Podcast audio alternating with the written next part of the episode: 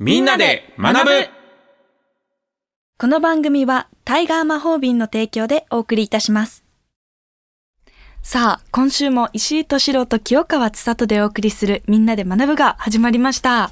始まりましたよ。さあ、そして敏郎さん、はい、そうなんです。集英社よりはい11月24日に、はい敏郎さんの新しい本が出ましたね。いやー、これね、恥ずかしいから千里ちゃん、はい本の題名とか言ってください。はい、わかりました。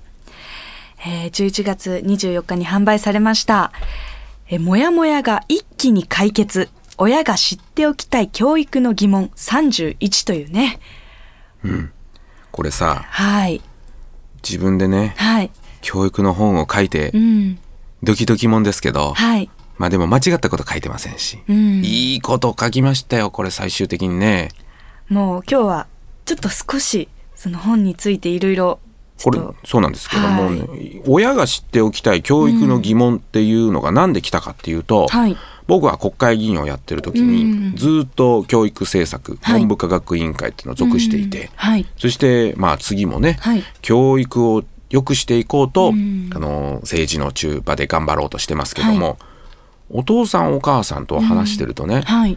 素朴な疑問がいっぱい投げかけられるわけうーん。子供塾に行かした方がいいのかとあそらさその子供に置かれた状況によっても違うしあ。、まあそうですよね。それとか子供が英語喋れないで大丈夫かとかうね、ーん。うちの子部活やめるって言ってるんだけどどうだろうとかねあいやそらさあ。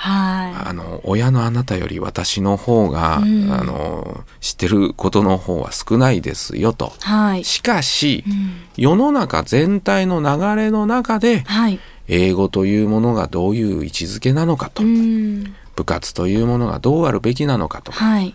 そういうことはやはり僕は他のうん人よりも、はい。まあ、違う角度から見てきたこともある、うん。それと実はね、はい。この2年間また大学生に戻ってあ教育実習を受けたりしてあ。はい。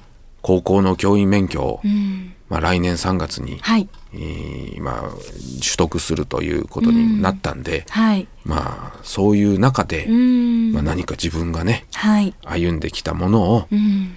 皆さん方の疑問に答えるとはい。いう形でうん。一冊の本にまとめてみました。そうですね。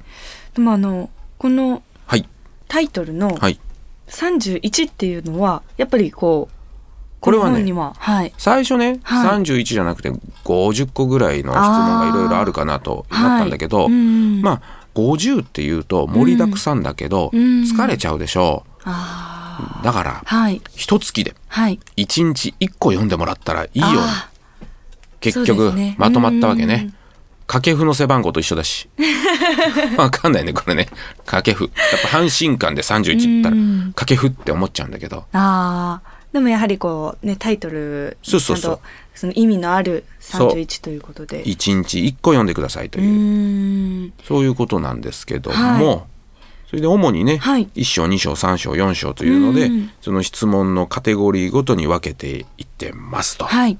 少し、まあ、お聞きしたいんですけども、はいどうぞその第一章では、うん学校って信頼していいのということで、こちらはこう、例えば、どういった内容の、これね、はい。結局学校の先生がうん忙しすぎるけれども、はいなんで忙しすぎるんだろうかとか、うーんそし、て学校の先生にはい。学力のことではいどこまで頼るべきなのかとか、あーもちろんその個別のパターンあるけど、はい。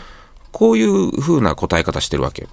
例えばね、はい。あの受験のうん対策するんだったら、はいそれは塾に行った方がいいですよ。うん。それはね学力も同じような子で、はいそれから受験というそのある意味問題を解くテクニックの問題だから。ら。でも、はい。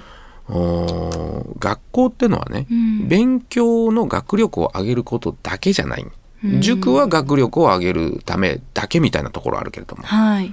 学校はまさにこの社会生活をするところでもあるし、うん。もう部活もそう給食食べるのもそう、はいそれも含めた社会活動をやるのが学校全体だから,、だからそういう中で、はい。学校の役割というのがはい。学力のことだけで見ると、うんそれはもちろんその不満も募るかもしれないし、はい。なんでうちの子供とね、うん学力が大違いのことを、うんお同じクラスなのみたいなのになるけれどもあそれも含めてーはい。学校だと、うん。まあ、そんなようなことがはい。それは石井敏郎の意見としてではなくうてんこれは脈々と日本の教育政策と、はい。おしてコンセンサス得られたコンセンサスを、うんまあ噛み砕いてうんお知らせをしてると。ああ、じゃあ実際にこの本っていうのもこう、その難しい内容ではなくて、本当に読みやすい内容で、こいやそうなんだうよ噛み砕いた。これね、はい僕が書くとね、はい本当に眠れない夜によく寝る睡眠薬みたいな本になっちゃうから、はいこれをやはり集英社ってそういう意味ではうん噛み砕き力あるのね、ああ。僕が書いてる文章が、うんあそうそうこういうふうに書くと読みやすいねみたいうな、ん。そんな感じああ。まあねあのはまいずちょっとここで、えー後半もねはいまだ、あー盛りだくさんに説明してきますけど、はい。ここでそうですね。は、はいいここで曲を聴いていただきたいと思います。牧原紀之さんで、北風、君に届きますように。どうぞ。牧原紀之さんで、北風、君に届きますように聴いていただきました。いや、あの、1、2、3章は、はいあの、集英者がこう噛み砕いた、いまた分かりやすいこう内容となっているみたいなんですけども、4章が、あの、敏郎さんが一番こう言いたいことというそう内容が書かれているということで、まあ、どういったことが、 1章2章3章はねはい。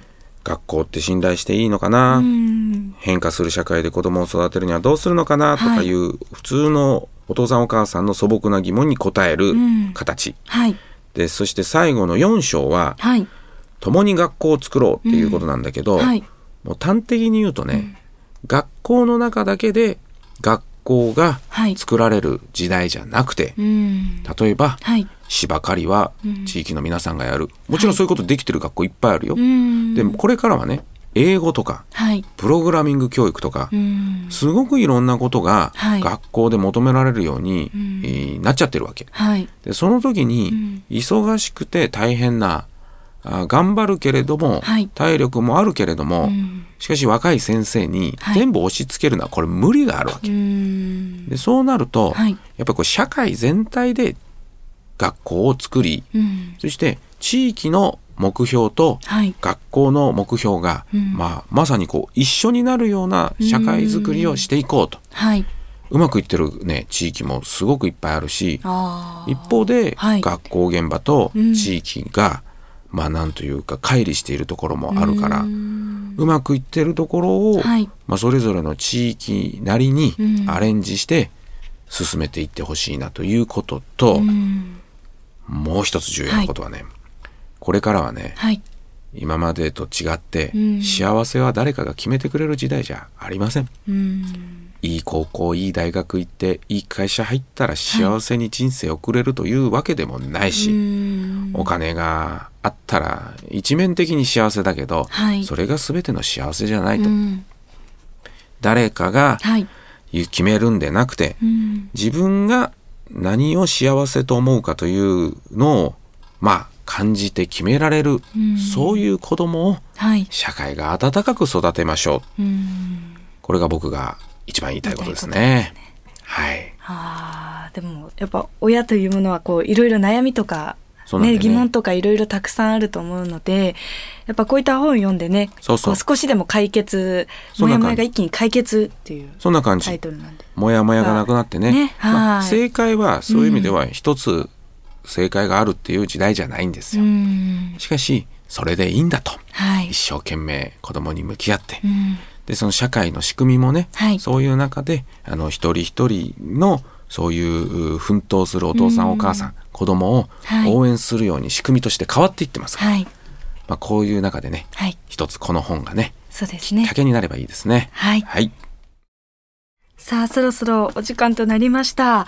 ね、あの、今回は、敏郎さんのはい新しい本が出版されたということで、はいあの、本屋さんで、はいご自分の本が売ってるっていうのは、どういう気持ちになりますかいやー自分のね、うん子供がね、はい頑張ってるなって感じなんですよね。うんそれで本屋行ってね、はいこうわざと眼鏡かけてね、うんマスクなんかして「この本ありますか?」みたい なまあそんなことはないけど、はいであると嬉しいんだけど、うんで1冊目書いた時にね、はいしばらく行って、はいまたなんか誰も買ってないと寂しいみたいなね。ああちょっと偵察に偵察行くんのですね、うんそれで、あのーうちの親使ってね、はいもっと目立つとこ置いといてくれくださいとかね、うんうん普通の読者のふりしてやるとかね。 ああいいですねね結構みんなやってるらしいよ。ああそうなんですねまあそれ超売れっ子はそんなのあれだけどあー私のようなこう作家としてはうんこうあーなんていうか駆け出しの人はあーいろいろこう細工をしなが皆さんいろらいろ知ってるんですね、ええ どうでしょでもあの私も今こう手元にありますので、はいまた読んでみたいと思います。は